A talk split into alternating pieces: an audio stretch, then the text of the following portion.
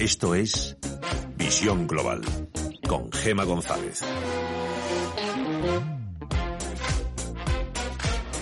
El gobierno todavía no se ha pensado si pedir o no la sexta prórroga del estado de alarma, antes de que vuelva a pasar lo de la semana pasada cuando se metió por medio del visto bueno de EH Bildu la derogación íntegra de la reforma laboral cuando tanten a los partidos políticos, a las formaciones parlamentarias, solo van a hablar de cuestiones sanitarias. Entre tanto, las cuentas, los números de la seguridad social siguen sin cuadrar.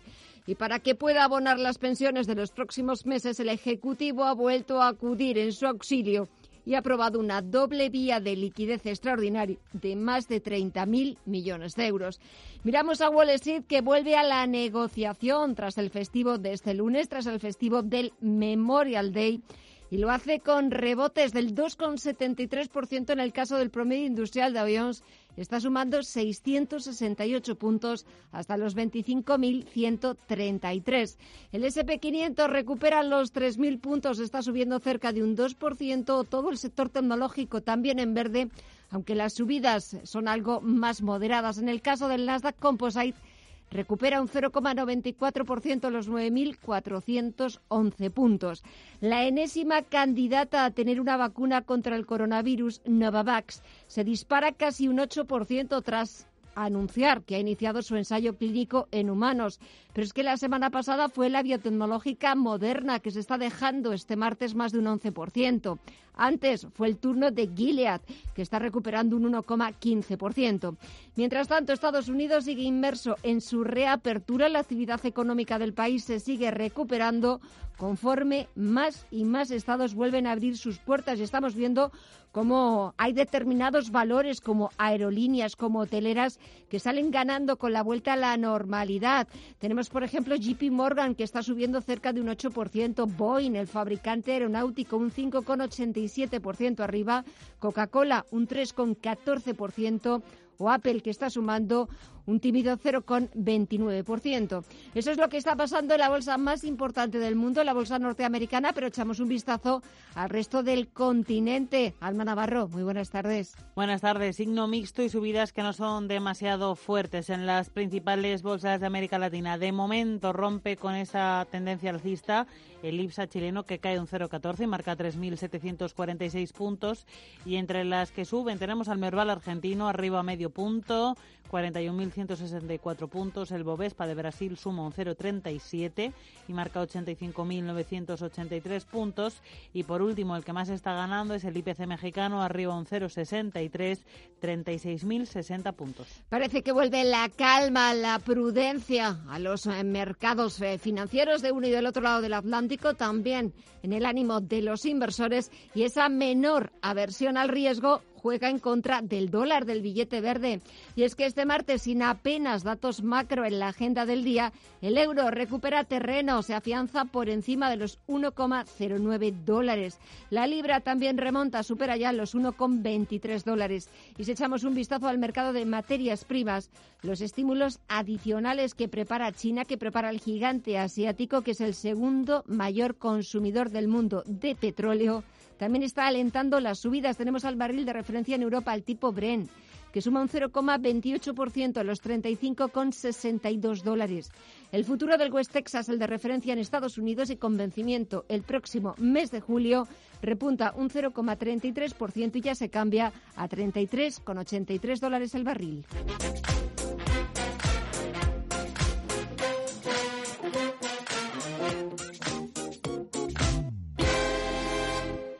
Si caminas solo, irás más rápido. Si caminas acompañado, llegarás más lejos. Luna Sevilla es su asesor patrimonial de referencia. Prestando nuestros servicios como agentes de Caser Asesores Financieros, somos una empresa con amplia experiencia profesional y una clara apuesta por la formación de calidad, la información transparente y objetiva y por el asesoramiento financiero personalizado y continuado. Si desea más información, visite lunasevilla.es o llámenos al 91 762 3442. Información internacional. CaixaBank patrocina este espacio.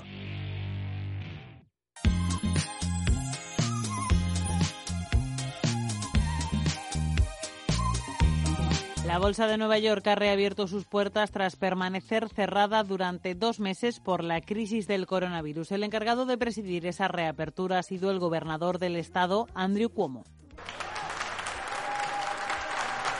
El NISE cerró su sede física el pasado 23 de marzo y desde entonces ha funcionado de forma exclusivamente electrónica.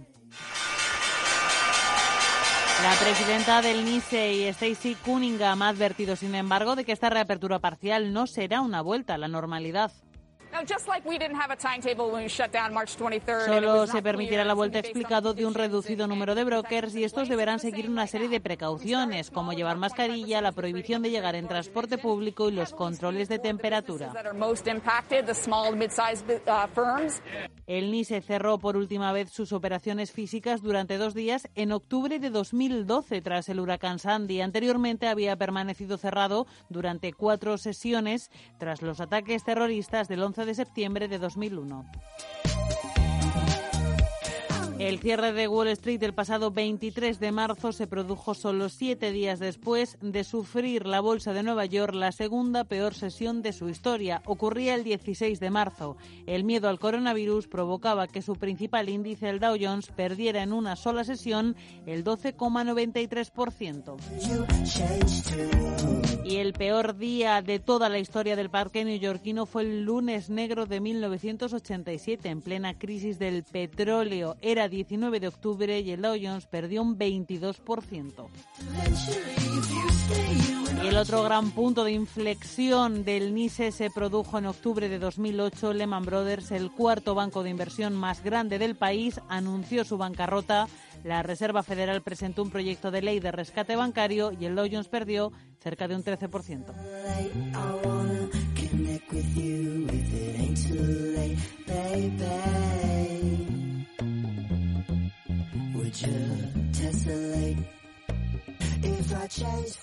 CaixaBank ha patrocinado este espacio. Puede que el mundo esté cambiando, la forma de trabajar, de relacionarnos, pero si hay algo que nunca va a cambiar, es que todos los que hacemos CaixaBank, desde el primer empleado hasta el último voluntario, vamos a seguir comprometidos con la sociedad y contigo. CaixaBank. Escuchar, hablar, hacer. Visión global. Los mercados. Bontobel Asset Management patrocina este espacio. Volvemos a echar un vistazo al otro lado del Atlántico, le tomamos el pulso a la bolsa más importante del mundo y como nos estaba contando Alma, el NISE, el parque físico, el edificio donde está Wall Street, ha vuelto a reabrir sus puertas, lo ha hecho de forma parcial después de estar dos meses eh, cerrado y lo que estamos viendo es ese ánimo, ese optimismo que parece que inunda el parque estadounidense a medida que los distintos estados de Estados Unidos van reabriéndose de nuevo a la economía y van volviendo a la normalidad. Vuelve ese optimismo, vuelven esas ganas de comprar, de no perderse la fiesta. Y tenemos al Dow Jones de Industriales que suma 682 puntos, un 2,79% hasta los 25.148 puntos. El SP500 le tenemos de nuevo por encima de los 3.000 puntos está sumando un 1,9% y también está en verde todo el sector tecnológico, aunque las subidas son algo más moderadas. En el caso del Nasdaq Composite está subiendo un 2,9%, un 0,9%, perdón, hasta los 9.410 puntos. Quien está subiendo un 2,9% es el NISE Composite, que ahora mismo está cotizando los 11.661 puntos. Hoy hemos conocido un par de datos macroeconómicos en Estados Unidos. Uno de ellos, las ventas de viviendas nuevas en abril suben un 0,6% y la confianza del consumidor de The Conference Board que sale en 86,6 por delante del 85,7 anterior, aunque la previsión del mercado era de 88. Y en cuanto a valores, hay que hablar de Facebook Suma con la de hoy ocho sesiones consecutivas en verde. Es la mejor racha de la compañía desde 2015. Está subiendo un 0,39% en los 235,86 dólares, aunque ha llegado a tocar máximos intradía en los 240,90 dólares la acción. Y si echamos un vistazo a lo que ha pasado este martes en las principales bolsas europeas, El IBEX 35 reconquista, vuelve a los 7.000 puntos y con la de hoy ya son cinco sesiones consecutivas de subidas. En los mercados de deuda, en los mercados de renta fija, la prima de riesgo española se relaja hasta los 110 puntos básicos, mientras que el interés exigido al bono español a 10 años cotiza por debajo del 0,70%. Bontobel Asset Management ha patrocinado este espacio.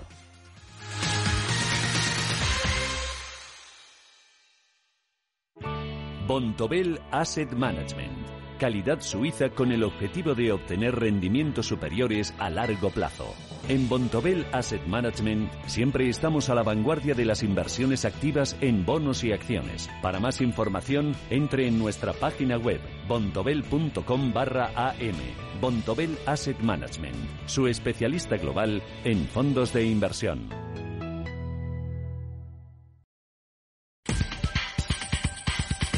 En Visión Global, las noticias empresariales. El grupo Villarmir ha reducido hasta el 14,64% la participación del 33,3% que tenía como histórico primer accionista de OHL, después de vender acciones representativas del 16% de su capital a los empresarios mexicanos, a los hermanos Amodio, según ha comunicado a la CNMV. Y los hermanos Amodio son ahora los nuevos socios de referencia de la constructora. Nissan tiene futuro en España, así lo ha señalado este martes la ministra de Industria, Reyes Marot.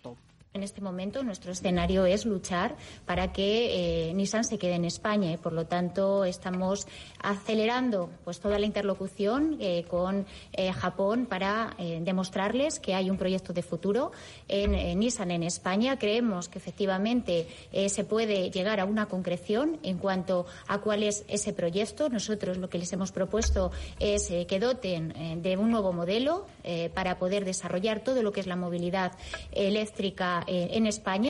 El Consejo de Ministros ha aprobado este martes suprimir las limitaciones a las portabilidades en los servicios de telecomunicaciones, después de más de dos meses en vigor, una medida que fue impuesta durante el estado de alarma.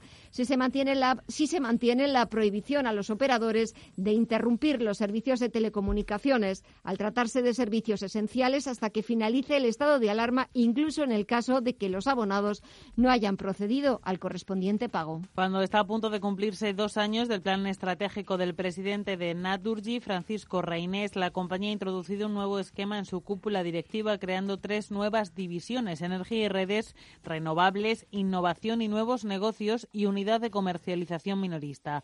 Al frente de cada una de ellas estarán Pedro Larrea, Jorge Barredo y Carlos Vecino, respectivamente. Según Reinés, los fichajes externos, algo novedoso para Naturgy, se realizan para adaptarse a las nuevas circunstancias. ACS ha modificado el plan de recompra de acciones propias que lanzó en febrero pasado de forma que ha duplicado sus objetivos, toda vez que supondrá hacerse con títulos equivalentes al 6,9% de su capital, a cuya compra en el mercado destinará un máximo de 660 millones.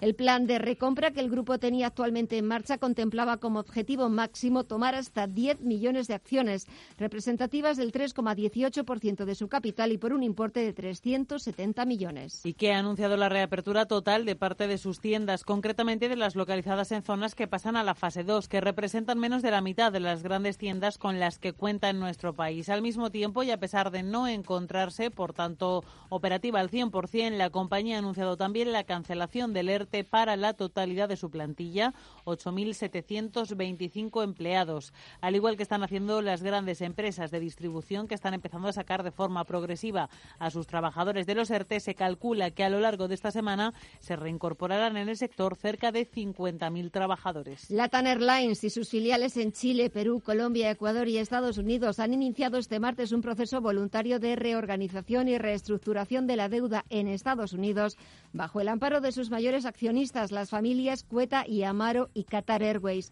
Tras el impacto de la crisis del coronavirus, la compañía se ha acogido a este proceso para trabajar con acreedores y reducir sus deudas, además de para obtener nuevas vías de financiación.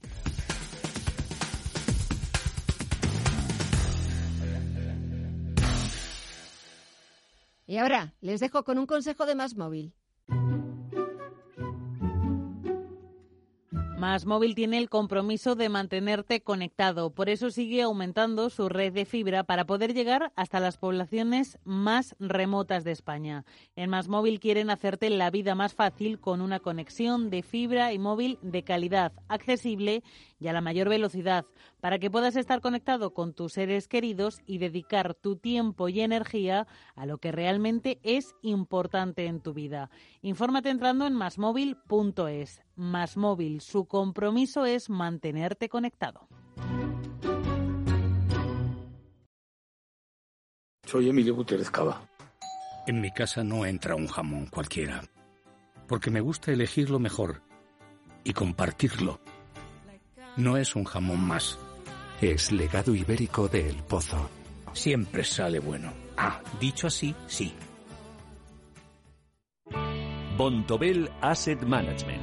Calidad suiza con el objetivo de obtener rendimientos superiores a largo plazo.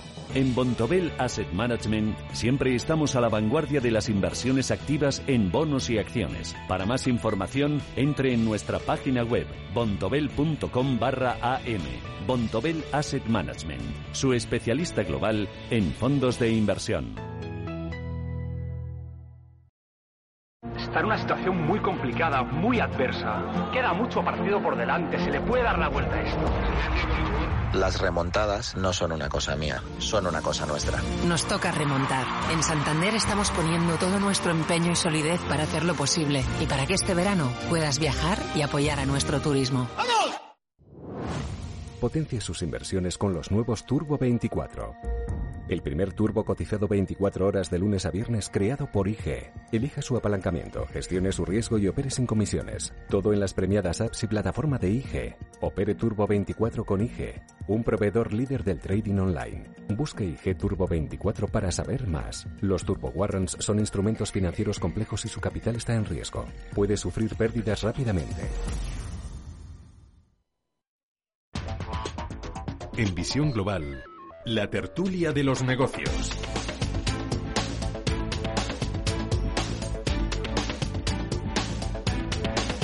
Comenzamos nuestro tiempo de tertulia. Comienzo saludando a Emiliano Garayar de Garayar Abogados. Emiliano, muy buenas tardes.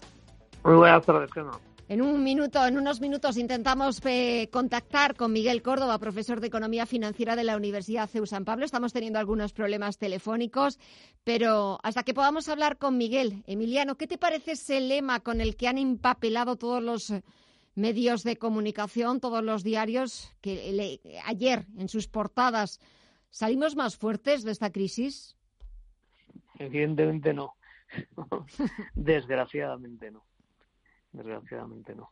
Pero bueno, eh, todavía no se, todavía no tenemos una visibilidad de los daños que, hemos sufrido desde el punto de vista económico y probablemente tampoco desde, los, desde el punto de vista sanitario, habida cuenta la confusión de datos que, que continuamente sirven las, las dependencias oficiales encargadas del seguimiento de la crisis.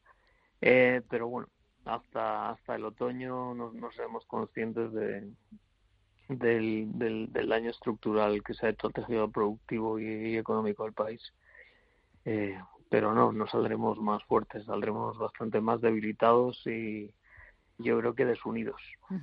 ¿Y cómo podemos salir de ese Consejo Europeo a partir de mañana, ese presupuesto, ese plan de ayuda para la reconstrucción?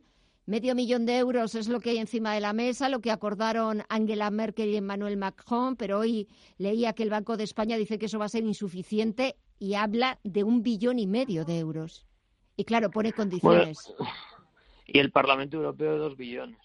Eh, bueno, eh, al final es un tema bastante confuso. Eh, mañana no se va a aprobar nada. Mañana se va a discutir Mañana se va a presentar una propuesta de la Comisión Europea. el, último Consejo Europeo eh, encomendó a la Comisión Europea la formulación de una propuesta alrededor de una serie de líneas eh, para eh, un fondo europeo de reconstrucción que acudiera directamente a los mercados en el marco del programa financiero multianual, que en inglés se llama MFF, o sea, es el presupuesto plurianual comunitario, eh, y la discusión está, por un lado, en el tamaño, eh, donde la Comisión, en principio, y bueno, España e Italia hablaban de un billón y medio. eh, es decir, un millón y medio de millones, y Alemania y Francia esto salen con, con, un importe capítulo disminuido de medio millón, o, sea, medio billón con B, es decir, 500 mil millones de euros,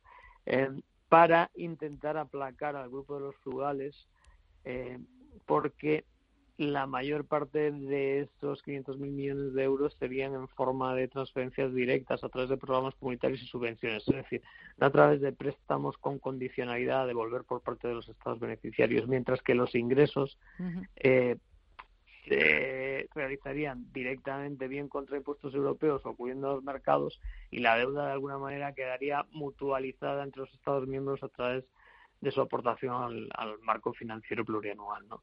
Eh, bueno, esto suena a jerga bruselense un poco compleja, eh, pero como siempre no hay nada blanco ni negro. Mm, es cierto que hay 500.000 millones de aprobados, eh, de los cuales 100.000 son un mecanismo de reaseguro que se llama SURE para los ERTE, entre comillas europeos, 200.000 son del Fondo de Rescate, el MEDE, eh, que sí que están sujetos a condicionalidad y por ello pues eh, los estados parece y sobre todo España que no quieren asumir ese estigma de recurrir al MEDE eh, y por otro lado hay 200.000 millones de euros ampliados en garantías del BEI para para precisamente cobertura de, de, préstamos directos. esos son 500.000 aparte del Fondo Europeo de Reconstrucción de 500.000 y el debate, digamos que el debate en el Fondo Europeo de, Reconstrucción es doble. Por un lado, el importe total, pero aún más importante dentro de ese importe total, qué importe son transferencias directas y subvenciones y qué importe son préstamos. Se habla de un 60-40 en favor de transferencias directas y subvenciones frente a préstamos o de un 70-30, pero esto no ha pasado por el tamiz de los eh, de, Austria, de Países Bajos, Dinamarca, eh, y, de, y de Suecia, que serían los, los, los halcones en, materia financiera. ¿no? No, me te estaba escuchando, lo estabas explicando perfectamente, aunque sea con esa jerga propia de, de Bruselas y de la Comisión Europea, pero me, me, estaba ahora pensando y me estaba haciendo gracia a los países del norte o los halcones que los llamen los países frugales o que se hayan denominado como, como países frugales. me estaba provocando cierta, cierta disparidad. Sí, les han bautizado así, a, Austria, Holanda, eh, Dinamarca y, Suecia. Sí. Bueno, hablamos, si te parece, de, de, Nissan, zona franca de Barcelona. El día 28 sabremos la, la, decisión que tome el grupo automovilístico. El Gobierno, el Ministerio de Industria, está trabajando con la compañía para buscar planes de inversiones. Ya de alguna forma también están advirtiendo a Nissan de que le costaría más caro irse de Barcelona, irse de Cataluña, también salir de alguna forma de la Unión Europea, que seguir intentándolo aquí en España. ¿Qué opinas? Uf, es complicado, ¿eh? porque hay, hay muchos elementos a tomar en consideración. Em, el Nissan está en una alianza eh, un poco extraña con, con Toyota y con Renault. Eh, y de hecho, bueno, recordaréis el, el escándalo de Carlos Gons, que era el triple presidente de todo, y ese conflicto eh, japonés, francés, en fin, mm, hay, hay un montón de cosas que están yendo, o sea, están ocurriendo alrededor del grupo Renault y de la alianza Nissan y Toyota, eh, que es difícil de, desentrañar, ¿no? Lo, que ocurre ahí. está pero es una, una, una compañía fuertemente supervisada por el gobierno francés. Eh, parece que los japoneses hicieron algo por romper la alianza porque había un desproporcionado peso de Renault en, Mitsubishi y en, Nissan frente a su participación. Eh, en fin, por lo tanto hay un elemento, digamos, endógeno que en, el, en, en las estrategias europeas de Nissan que desconocemos. Por otro lado, el sector de la automoción, eh, lógicamente, es el segundo bien duradero que supone la mayor inversión de las familias. Eh, y por lo tanto, cualquier contracción del consumo y la inversión inmediatamente supone una contracción del mercado automovilístico. Eh, y en España va a ser muy fuerte y en Europa probablemente también. Y en tercer lugar, pues está, digamos que el sector automovilístico está en un cambio de paradigma con la electrificación eh, que hace que, antiguas certezas hoy en día estén más que cuestionadas, ¿no? Y de hecho, eh, bueno, hay, Alemania tiene un riesgo cierto de quedar eh, descolgada de, la primacía mundial que ha demostrado en los vehículos de alta gama. Fíjate, hoy, este martes, estaba escuchando antes al presidente francés Emmanuel Macron, que ha presentado públicamente un plan de ayuda de reactivación del sector de la automoción, sobre todo eh, apostando por el vehículo eléctrico, por los vehículos limpios. Eh, 8.000 millones de euros para un sector tan importante como es para el sector de la automoción en la economía gala y, sobre todo, también el, el objetivo es hacer de Francia, convertir a Francia en el líder mundial en Europa en la producción de vehículos eléctricos, de vehículos limpios. Ya, pero um, igual en el ámbito de la automoción, el, eh, Europa vive un momento Nokia. Eh, ¿Os acordáis de Nokia, que era el líder mundial, sin ninguna duda, de teléfonos móviles? Y, y, en una tarde esto desapareció del mapa. ¿no? ¿Por qué? Porque cambió el paradigma. Porque dejaron de utilizarse teléfonos móviles para utilizarse ordenadores de bolsillo. Es decir, iPhones y smartphones en general. Y es el mismo debate que hay hoy en, el sector de la automoción. Si lo que se trata es de electrificar vehículos y hacerlos inteligentes, o si poner ruedas a un ordenador. Y por esto me refiero a todos los sistemas de conducción autónoma, eh, eficiencia energética, eh, en definitiva, paradigma Tesla versus electrificación de coches. Y ya para terminar, nos quedan apenas unos minutos, no hemos podido contactar con, Miguel Córdoba, pero te preguntaba al principio, eh, Emiliano, por ese lema de si salimos más fuertes. Y ahora te pregunto, ya para terminar, por otro, que tiene que ver con la campaña del turismo. También estos días hemos visto, bueno, bandazos de un lado, sobre todo del lado del gobierno, que han eh, levantado muchas críticas en el sector hotelero. Y el lema, el verano te espera. Se nos están, lo cierto es que se nos están adelantando, se está adelantando Italia, se está adelantando Grecia. Eh, sí, bueno, desde luego la gestión del gobierno ha sido caótica en este como en otros tantos temas, pero la evidentemente está muy presionado por cuestiones económicas, políticas, eh, de empleo, eh, por el propio sector, eh, aunque como sabéis tiene mala prensa en el seno del gobierno, sobre todo en el lado de Podemos, no tanto eh, la ministra de Trabajo, como el ministro de Consumo, como el vicepresidente segundo, pues han, han despreciado a, este sector eh, tan importante para la economía española. Eh, pero realmente las prisas vienen ahora del hecho de que se puede dar la paradoja de que un movimiento de coordinación de apertura de fronteras Schengen en Europa haga que los extranjeros puedan ir a las islas y desplazarse, entre comillas, libremente por el territorio español frente a los nacionales confinados en sus provincias o regiones. Y, esa es la verdad, la verdadera razón de las prisas. Esto que sería políticamente inasumible que los alemanes puedan ir a Mallorca a su segunda residencia y los españoles no. Eh, y es, es, una pena, porque esto no dejaría de ser, entre comillas, desde el punto de vista económico, anecdótico. Pero claro, desde el punto de vista político es impresentable. Pues eh, veremos a ver en qué queda todo esto, si conseguimos tener una temporada turística, una temporada de verano, sobre todo por... Muy difícil. muy, difícil, sí, por lo que significa el turismo, el peso que tiene en el PIB español y a ver qué, qué va pasando. Emiliano y Garayar. En el empleo, Y en el empleo, exactamente, no, no. En todas las repercusiones que, que tiene son. Y, y, todos los, los sectores eh, eh, indirectamente relacionados con, con, el turismo son, son abundantísimos.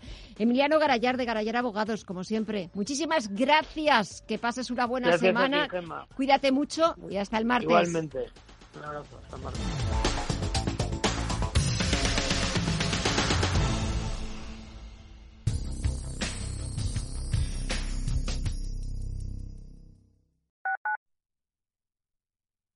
Radio Intereconomía. Mientras nuestros sanitarios siguen protegiéndonos, hemos decidido proteger a nuestros héroes. El Grupo MAFRE participa en un fondo solidario de más de 38 millones de euros para asegurar a nuestros sanitarios que luchan contra el coronavirus. Más de 700.000 profesionales cuentan ya con un seguro gratuito de vida y hospitalización. MAFRE, más unidos que nunca. Oliver y Alcázar, especialistas en implantología de carga inmediata, trae a España los implantes corticales, indicados para pacientes con reabsorciones extremas de hueso, sin necesidad de injertos óseos, prótesis definitiva en menos de un mes y al mismo precio que los implantes tradicionales. Confíe en Oliver y Alcázar y vuelva a sonreír. Primera consulta gratuita en el 91 564 6686 o en oliverialcázar.com. Poseemos todos los equipos y garantías de seguridad para nuestros pacientes frente al COVID-19.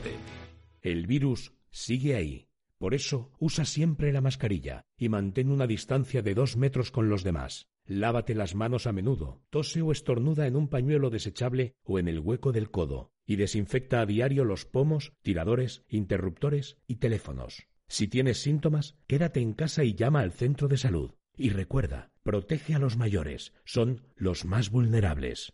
Objetivo, Madrid sin coronavirus, con toda seguridad. Comunidad de Madrid. Más de 300.000 familias de nuestro país dependen de los bancos de alimentos que necesitan urgentemente nuestra ayuda en esta crisis para mantener su labor social. Haz tu donación en la web ningunogarsinalimentos.org. La Fundación La Caixa y CaixaBank con los bancos de alimentos. Radio Intereconomía. Nueva época. Misma filosofía. Ofrecer la mejor y más precisa información económica. Te invitamos a seguirnos.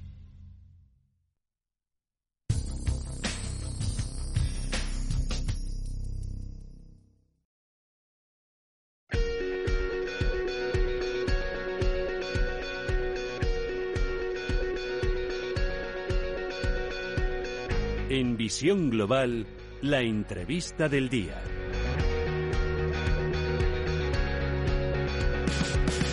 Es martes y seguimos buscando alternativas de inversión para todos ustedes. Llevamos unas semanas hablándoles de la inversión en el sector inmobiliario, uno de los sectores que empieza cada vez a ser más interesante y que empiezan también a interesar a los bolsillos de muchos de ustedes. Y para ello hay que hacerlo con los mejores expertos, con los mejores profesionales, como es la plataforma Urbanitime. Este martes volvemos a invitar a su CEO, a Diego Bestar. Diego, muy buenas tardes y bienvenido de nuevo. Buenas tardes, encantado de estar aquí otra vez.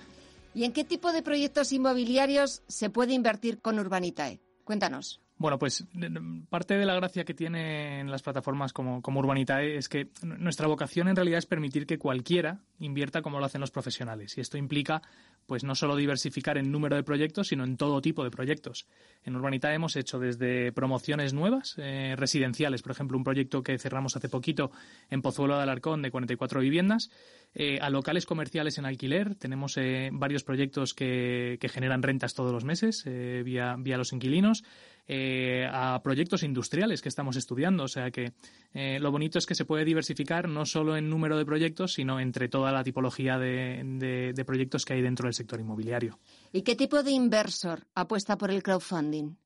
Pues la verdad es que esto está cambiando, está cambiando de manera muy positiva. Eh, al principio cuando empezamos, y como era algo muy novedoso, pues solíamos atraer eh, a lo que todos nos imaginamos, ¿no? A lo que llaman el early adopter, gente muy de tecnología, que está puesta en las últimas, en las últimas eh, iniciativas eh, en todos los sentidos.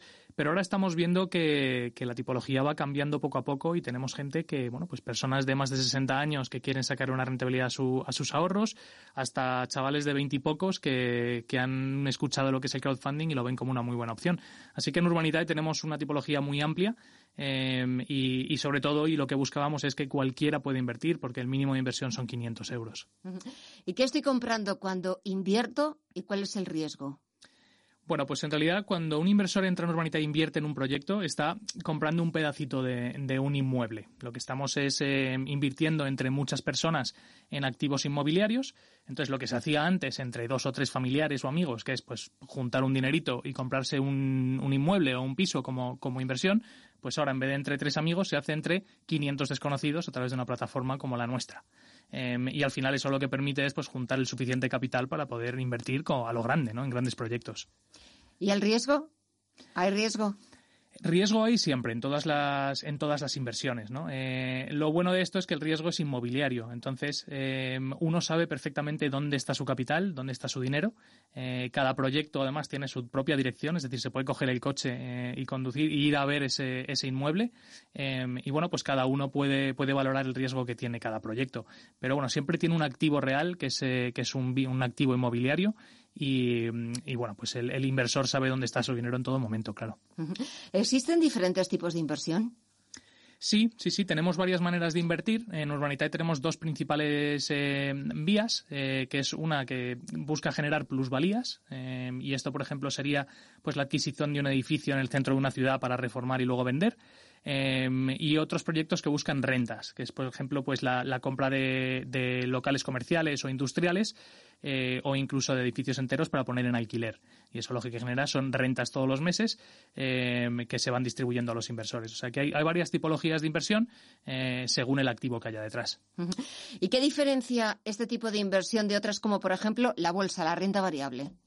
Bueno, pues la nuestra es muy clara, ¿no? hay un activo inmobiliario detrás. y esto al final, bueno, pues ahora en momentos como el que estamos viviendo con el coronavirus se ve que, el tener la inversión en activos descorrelacionados de los mercados, como puede ser la bolsa, eh, pues da mucha solidez a las, a las carteras. ¿no? Eh, cuando se han visto caídas del 30-40% en índices en el sector inmobiliario, probablemente haya algún impacto, pero, pero ese impacto es mucho, está mucho más mitigado en el tiempo eh, y en activos como los que hacemos en Urbanita está muy protegido. ¿Y actualmente qué proyectos tenéis en activo? Pues ahora mismo estamos estudiando bastantes proyectos. Em, es verdad que la situación ahora con el coronavirus hace que cambien un poco las, las reglas de juego, ¿no? Y, estamos empezando a recibir proyectos excelentes. Eh, de hecho, eh, a nivel de, proyectos inmobiliarios, esperamos que esta crisis sea muy positiva para nosotros porque vamos a poder estudiar, eh, dar financiación a, promotores que de otra manera no la tienen y ofrecer unas oportunidades de inversión excelente para nuestros inversores. Y si quiero invertir más de 3.000 euros por proyecto, 10.000 euros al año, ¿cómo lo hago? Sí, bueno, los 3.000 euros por proyecto y los 10.000 al año son límites que marca CNMV para inversores no acreditados.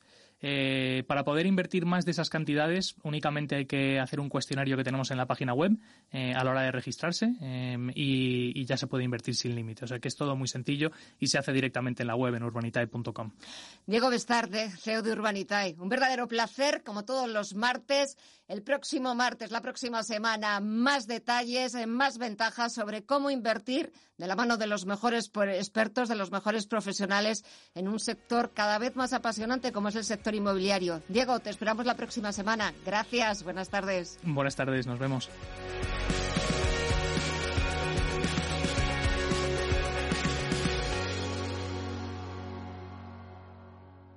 ¿Buscas una empresa profesional de mudanzas con 60 años de experiencia? SIT SIT. Con personal altamente cualificado que haga más fácil tu mudanza. SIT. Y que además tenga guardamuebles. SIT. Si quieres seguir teniendo las cosas tan claras, no te arriesgues. Confía en los mejores en mudanzas locales, nacionales e internacionales de España desde 1960. SIT. Solicita presupuesto para tu mudanza rápida y gratuitamente en sitespain.com. Sit and relax.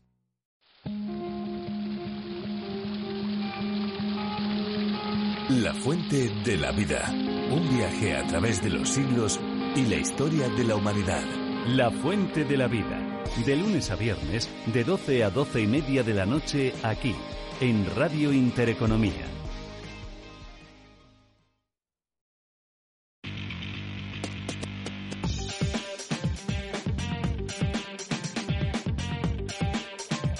Información internacional. Echamos un vistazo a las portadas de los principales diarios internacionales. En el Reino Unido, Dominic Cummings y su escapada durante el confinamiento sigue ocupando titulares y ya hay una dimisión, pero no la de Cummings, sino la de Douglas Ross, ex secretario de Estado para Escocia. Entre tanto, el número de muertes por coronavirus en el Reino Unido supera ya las 40.000. The Guardian también destaca en su primera página el asunto de Cummings y cómo cada vez son más los parlamentarios conservadores que piden su dimisión. Sin embargo, el secretario de Salud, Matt Hancock, dice que entiende las circunstancias excepcionales que motivaron la salida de Cummings a 240 millas de Londres. Vamos también con la prensa francesa. Le Monde lleva que la Organización Meteorológica Mundial, que depende de la ONU, advierte sobre los riesgos para la salud que representa el coronavirus y la ola de calor. Le Figaro destaca el plan para el sector de la automoción que ha presentado el presidente Emmanuel Macron de 8.000 millones de euros. Il s'agit d'un plan de défense de notre emploi industriel. El objetivo, según ha apuntado Macron, es hacer de Francia el primer estado en producir un millón de vehículos limpios en Europa. Leseco también lleva el nuevo plan histórico de Macron de recuperación del automóvil. Y en Alemania, el Frankfurter Allgemeine sigue analizando el rescate de Lufthansa. Nos cuenta ahora que la entrada del gobierno federal en el capital de la aerolínea del 20% es controvertida y que hay otras aerolíneas, otras compañías aéreas que se han quejado como Ryanair. Su CEO, Michael O'Leary, cree que la ayuda financiera va a dar a Lufthansa precios por debajo de coste y que va a distorsionar la competencia. Y el Handelsblatt lleva la reconstrucción, el plan de reconstrucción europeo que van a debatir los 27 a partir de mañana miércoles. Y nos vamos también al otro lado del Atlántico. The New York Times cuenta cómo ha sido la vuelta al parque de la Bolsa de Nueva York después de dos meses cerrado y cómo algunos estados muestran un repunte de los casos, sobre todo los que nunca cerraron por completo, los que abrieron, reabrieron en este caso demasiado pronto. The Washington Post lleva una nueva advertencia de la OMS de un segundo pico de casos de coronavirus en cualquier momento, incluso antes de esa presunta segunda oleada de infecciones en los próximos meses, haciéndose eco de las preocupaciones expresadas por los que se oponen a una reapertura rápida en todo el mundo.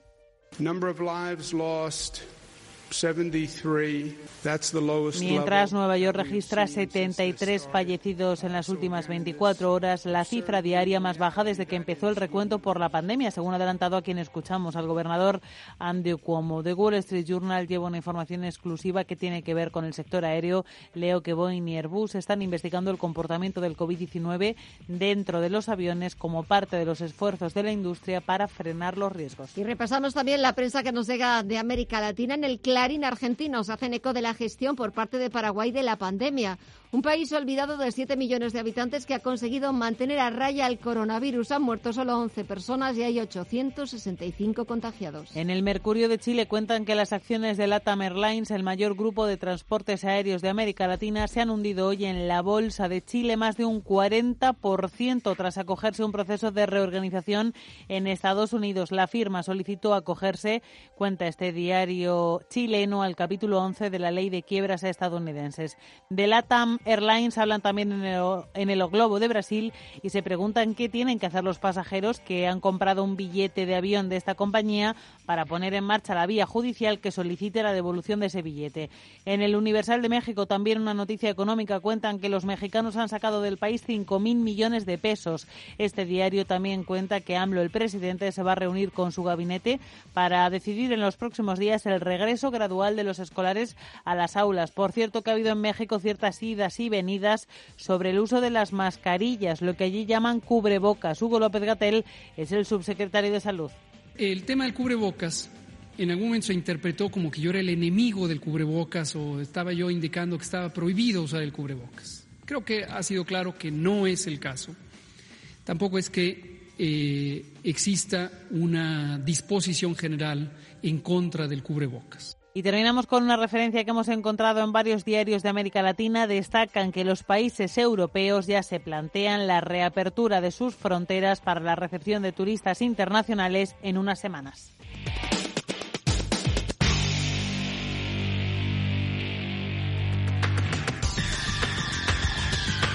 El análisis del día con visión global.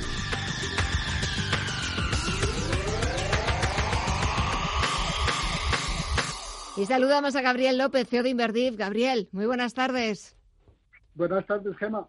Bueno, ¿cómo empezamos la semana? La semana parece que ha empezado con fuerzas, que ha empezado con ganas. a medida que nuevas eh, compañías estadounidenses eh, van hablando de nuevos ensayos de vacunas eh, contra el coronavirus, ensayos en humanos. Parece que hay ganas por entrar en el mercado, SP500 por encima de los 3.000 de los 3.000 puntos. ¿Cómo lo estás viendo?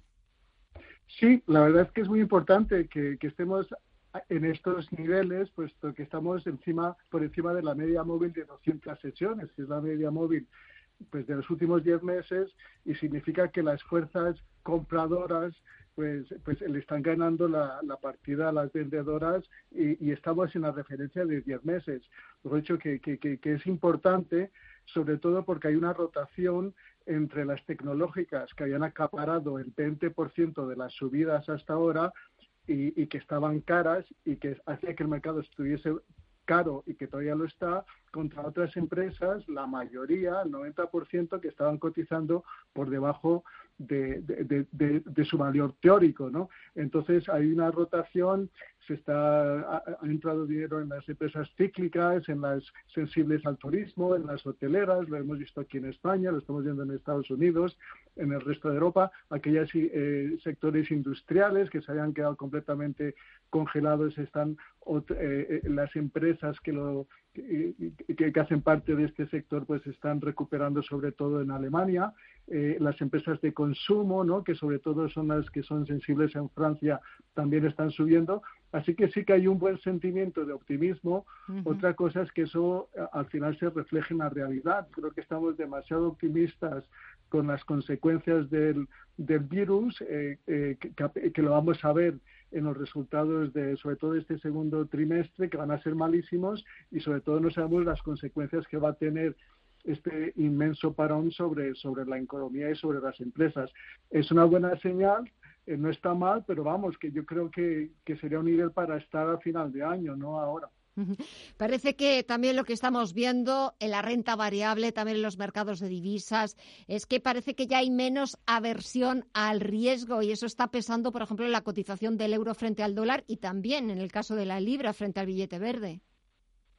Sí, eh, claramente hay un apetito a tomar riesgo. Empezó esta mañana en Asia. La verdad es que el resultado de la, del comité del Partido Comunista este fin de semana en China no fue malo, puesto que las medidas que han tomado son expansivas, más o menos, eh, aunque no dieron un, nivel de crecimiento, no lo han fijado, se estima que es alrededor del 3% y van a crear 9 millones de, nuevos puestos de trabajo. La economía eh, china aparentemente ya está al 100% de su actividad, que es una muy buena señal, eh, y sobre todo el consumo está recuperando, ¿no? La gente está volviendo a los restaurantes, está volviendo a consumir, eh, sobre todo de forma digital, y entonces esto está un poquito marcando el paso para el resto del mundo.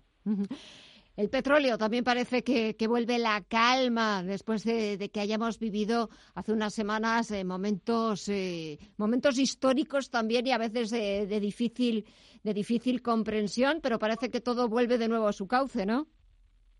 Bueno, yo creo que, era, fue una situación muy particular eh, y, relacionada al funcionamiento del mercado de futuros, eh, en que, eh, sobre todo el mercado de futuros americanos, en que tú compras un futuro pero tienes que entregar lo que estás comprando, no es como aquí en Europa que es por CNTA, entonces había que entregar un petróleo y ese petróleo no había forma donde, donde almacenarlo. Entonces se puso en negativo porque la gente quería vender como fuese ese futuro porque no querían el petróleo.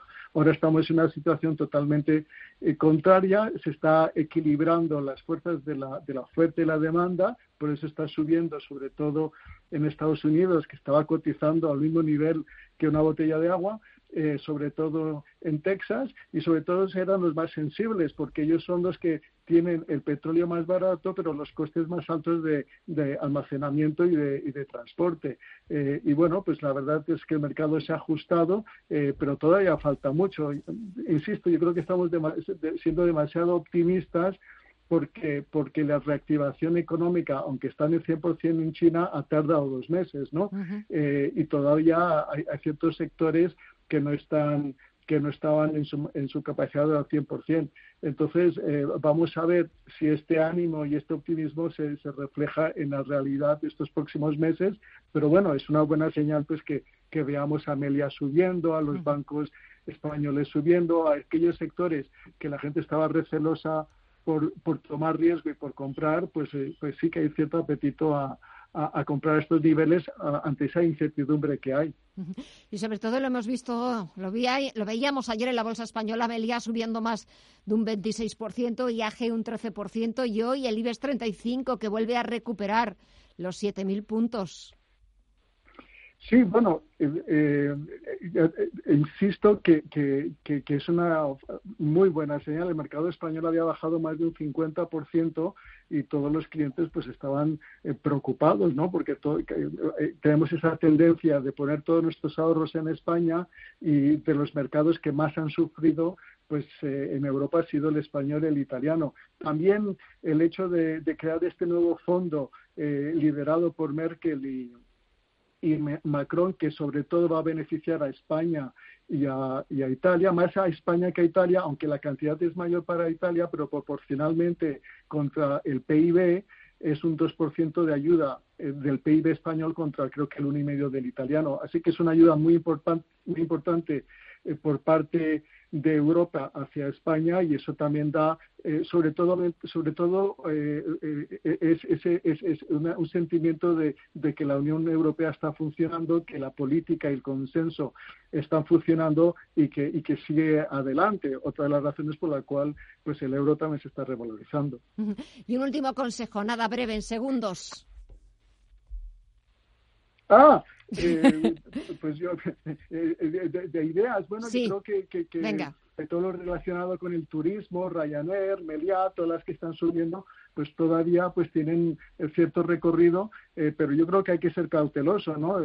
no vamos a ver retornos en, eh, inmediatamente, hay que ser pacientes en los, eh, de, tres a seis meses o hasta doce meses, pero, pero empresas de este estilo y en, Europa las, las aseguradoras que se han quedado atrás, Ryanair, que es otra de las empresas que también hay bastante interés, pues yo creo que la miraría con cuidado. Pues anotamos todas esas compañías, las tendremos en el punto de mira. Gabriel López, CEO de Inverdif, gracias como siempre por el análisis. Cuídate mucho y hasta la próxima. Gracias, Gemma. Y echamos así punto final a esta edición de Visión Global de este martes 26 de mayo. Muchísimas gracias por hacerlo posible y sobre todo gracias a ustedes por seguir con la radio, por seguir con Radio Intereconomía. Cuídense mucho, que mañana volvemos a partir de las 8 de la tarde. Hasta mañana.